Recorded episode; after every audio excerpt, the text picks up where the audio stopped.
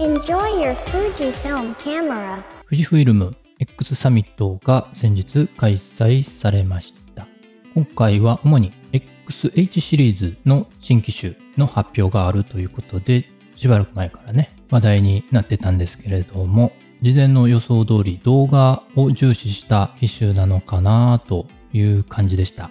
なので、今回 XH2 の情報よりも特にね、センサー、新しいセンサーについて楽しみになったかなという感じがしています。今回のお話なんですが、新機種 XH2 を使うべき人はどんな人だろうということをお話しします。ということで、えー5月31日、え夜の10時からね、X サミット開催されました。YouTube のね、方で開催されていました。グローバル版ということで、まあほとんど英語だったんですけれども、日本語の字幕付きで1時間ぐらいでしたかね。いろんな情報、新しい情報が発表されました。まず、最初に発表された、ね、カメラ XH2S なんですが、まあ、動画機メイン、映像メインというイメージが強い印象がありましたね。なのでね、まあ、動画、映像あまりやらないというね、えーユーザーさんにしては特にピンとしなかったかもしれませんね。YouTuber 向けのカメラなのかなと思った方もおられるかもしれませんけれども、それはちょっと違うんじゃないかなという印象はありました。おそらくね、YouTuber さんはこのレベルの動画機は使わないような気がしています。まあ、使う人もおられるとは思いますけれども、その YouTuber さん向けというよりも今回のこの XH2S というのはエンターテインメント向けの動画機として製造開発されたんじゃないかなという印象がありました。エンターテインメント、ライブ動画機としてね、えー音楽とかもそうですね、スポーツとかね、そういうエンターテインメントの映像機としての位置づけなんじゃないかなと感じました。ファンに向けた新たなコンテンツの提供方法としてね、えー本格的なライブ配信システムとしてとてもいいんじゃないかなと思います。まあ本格的なね、えーエンターテインメント向けじゃなくてもね、えー一般のユーザーさんでもね、最近エンタメ系のね、YouTube とかね、えー本格的な音楽ライブ映像配信とかね、そういうのも増えてきつつあるみたいなので、そういう用途にも良さそうじゃないかなと思います。また今後ね、えーポッドキャストもね、映像付きの流れになってきそうなので、そういう用途にも使えるんじゃないかなと。なかなかね、ポッドキャスト音声中心なので、映像の方が凝った映像をね、えー作って色を調整したりとか、そういうね、えー編集もなかなかそこまで手が回らないということもあるので、このね、えーシステムならば、そういった大変な作業を極力減らすことができそうかなという印象がありました。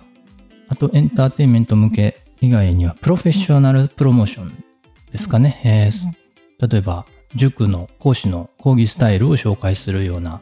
プロモーション映像とかね、職人の技を紹介するものとか、あと何でしょうかね。スポーツチームのプロモーションとか、あとカフェ、お店の店内のプロモーションとかね、えそういうプロモーション映像、プロフェッショナルなプロモーション映像に、えー合うんじゃないかなと思ったりもしました。このね、え XH2S4 台のね、カメラまでなんかコントロールすることができるらしくて、今回の X サミットでも音楽、演奏のね、映像を4台のカメラを使って、えーコントロールして配信するというのがありました。そういう用途ですね。で、もう一つ、もう一つか、1台か2台ね、えースチール用に、写真撮影用に XT4 とかね、えーそういう別のスチール用の機材も加えて、立体的にね、えー映像と写真を捉えることができる、そんなシステムが組めそうかなという印象ですね。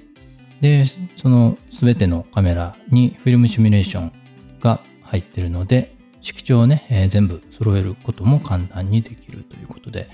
とても素敵なシステムが出来上がりそうな印象がありました。富士フイルムのね、X, X のカメラ、ミラーレスね、えー、GFX というね、もう一つね、えー、大きなセンサーのカメラもあるんですけれども、まあ、それでできるんじゃないのというかもしれませんが、それではね、多分ダメなんですね。ちょっと大きく、大きすぎる機材的にもね、えー、画像編集的にもかなり、えー、複雑になって大変なんじゃないかなということもあるので、この APS-C の XH2 で、えー、できるとね、えー、より効率的になるんじゃないかなという印象ですね。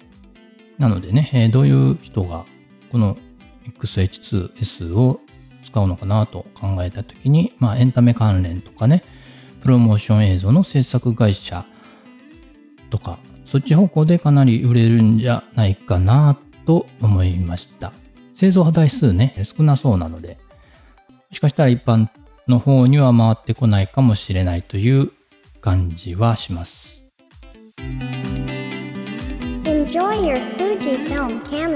次のね、X サミットももう発表されてまして、今度は9月、秋ですね、にあるみたいです。それまでにね、まだいろいろ情報も出てくるかなと思います。新センサーの作例とかもね、どんどん出てくるんじゃないかなと思います。フィルムシミュレーションね、えー、どうなのか、うん、違いね、えー、同じなのか違うのか、どう違うのか、ちょっと気になってるんでね、その辺も今後ね、えー、見ていけたらなと思います。あと、富士フイルムの日本のね、えー、YouTube 動画、X トークでね、え、今回発表した内容に関する動画もね、え、早く見てみたいなと思いました。上野さんのね、話、ちょっと聞いてみたいですよね。ということで、今回は先日公開された X サミット2022で発表されたことについてお話ししました。なるほど、X サミットで発表された新センサー、期待できるじゃん、楽しみになったよと思った方はフォローしていただけると嬉しいです。今回の内容についてもう少し詳しいお話はノートサークルの方で書いていきますので、そちらの方もご参加いただけると嬉しいです。今回の配信が役に立ったという方、今後も聞いてみたいという方はフォローしていただけると嬉しいです。感想やメッセージはお便りフォーム、Twitter、 note のコメントでお待ちしています。